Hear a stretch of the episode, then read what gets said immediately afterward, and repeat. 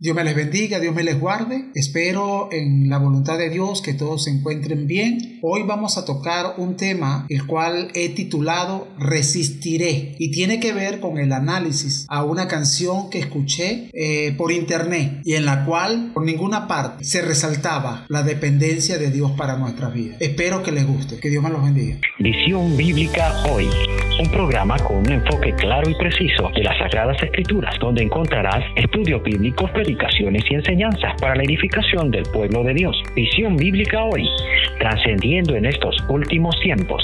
Comenzamos.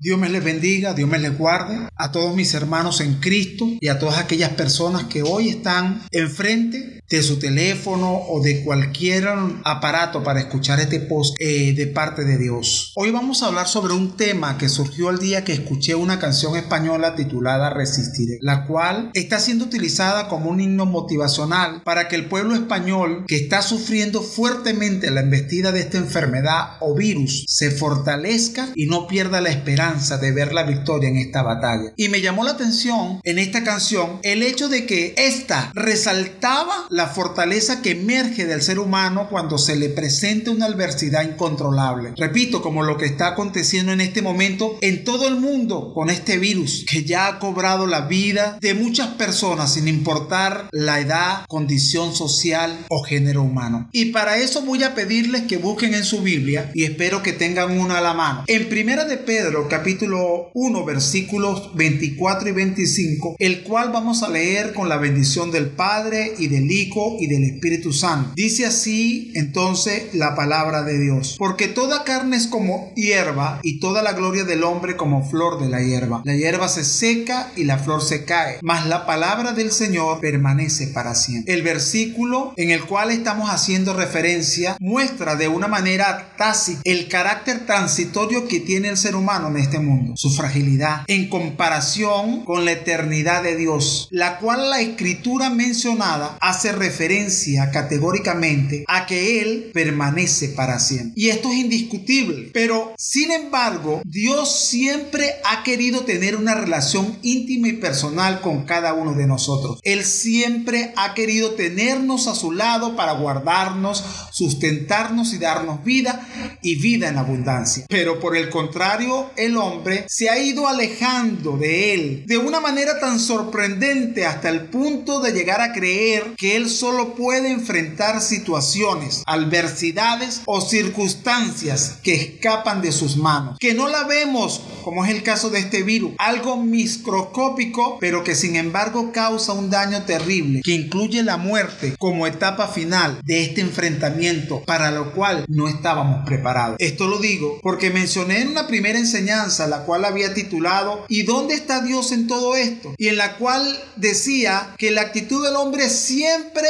ha sido de una arrogancia sin límite y en la cual no se toma en cuenta ni la grandeza ni el poder que tiene ese Dios creador del cielo y de la tierra y que nos ha creado a nosotros mismos. Y es ahí donde podemos decir cuál es nuestra actitud ante Dios en los momentos difíciles. Hay un versículo de la palabra de Dios que muestra de una manera clara la condición del hombre y la actitud que debe tener ante Dios. Y este versículo se encuentra en Job capítulo 1 y versículo 21 y dice de la siguiente manera, y dijo Job y dijo, desnudo salí del vientre de mi madre y desnudo volveré Jehová dio y Jehová quitó. Sea el nombre de Jehová bendito. Este hombre estaba pasando por una situación que no entendía. Si usted va a la Biblia y lee los versículos anteriores. Y él sabía que con su propia fuerza no podía controlar esta situación. Pero sin embargo, ante estas circunstancias que de un golpe le había arrebatado sus propiedades, sus inversiones,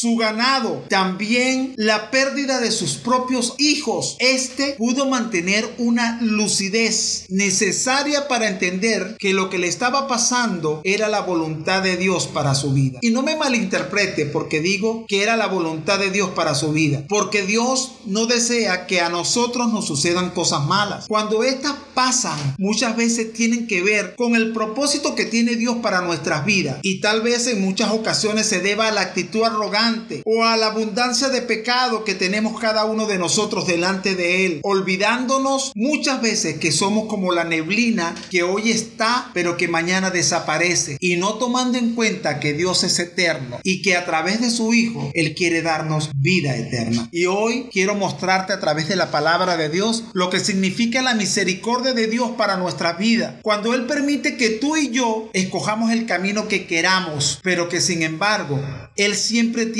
para nosotros una alternativa que conduce al estar con Él y gozarnos de su protección y sustento, no solamente en este mundo, sino cuando estemos con Él por toda una eternidad. Y me refiero a esa palabra que su Hijo Jesucristo pudo citar en un momento determinado para poner a reflexionar a todos aquellos que pensaban o que piensan que sin Dios se puede lograr muchas cosas o se pueden enfrentar a cualquier circunstancia y salir airosos. Y este versículo se encuentra en el Evangelio según Mateo, capítulo 7, del 24 al 28. Vamos a leerlo. Dice de la siguiente manera: Cualquiera pues que me oye estas palabras y la hace, le compararé a un hombre prudente que edificó su casa sobre la roca. Descendió lluvia y vinieron ríos y soplaron bien y golpearon contra aquella casa y no cayó porque estaba fundada sobre la roca. Pero cualquiera que me oye estas palabras y no la hace, le compararé a un hombre insensato que edificó su casa sobre la arena y descendió lluvia y vinieron ríos y soplaron vientos y dieron con impetu contra aquella casa y cayó y fue grande su ruina. Aleluya, gloria a Dios. Contundente es esta palabra para nuestras vidas y podemos ver y entender ahora por qué Job reconoció a Dios como el supremo dador y creador de su vida y señalándonos con esto que sin Dios, como dice la canción, sin Dios nada soy en este mundo, sin Dios nada podemos hacer. Por eso, querido hermano o amigo, hoy te invito a leer y a meditar en la palabra de Dios sobre quién es Él y quiénes somos nosotros con Él o sin Él, reconociéndonos como la hierba frágil y sin fuerza cuando el viento arremete contra ella, para así poder alcanzar su misericordia y pronto auxilio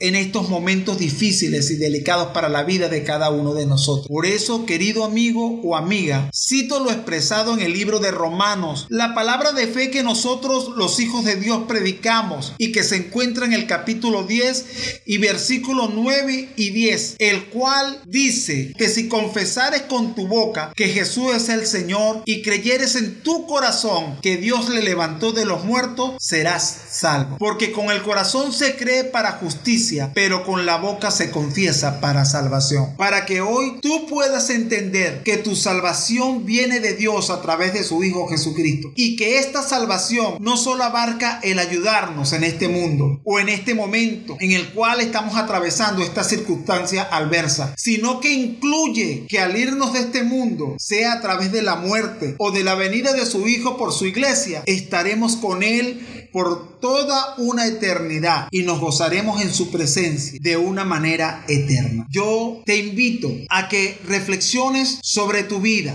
sobre tu condición delante de Dios y puedas decirle en esta hora a Él, Dios perdona mis pecados y desde hoy acepto ese regalo maravilloso que tú le has concedido a este mundo a través de tu Hijo, que es la salvación de mi alma. Y desde hoy acepto a Cristo como mi único y suficiente Salvador. Si has hecho esta oración, si de verdad meditas y logras alcanzar la salvación a través de Cristo, que el Señor te bendiga, que el Señor te ayude. Y a mis hermanos les digo, nuestra esperanza está puesta en el Señor. Nuestra esperanza y nuestra fuerza son el Señor en la vida de cada uno de nosotros. Por eso podemos decir con fe y certeza en nuestros corazones, resistiré porque Dios está conmigo. Que el Señor los bendiga.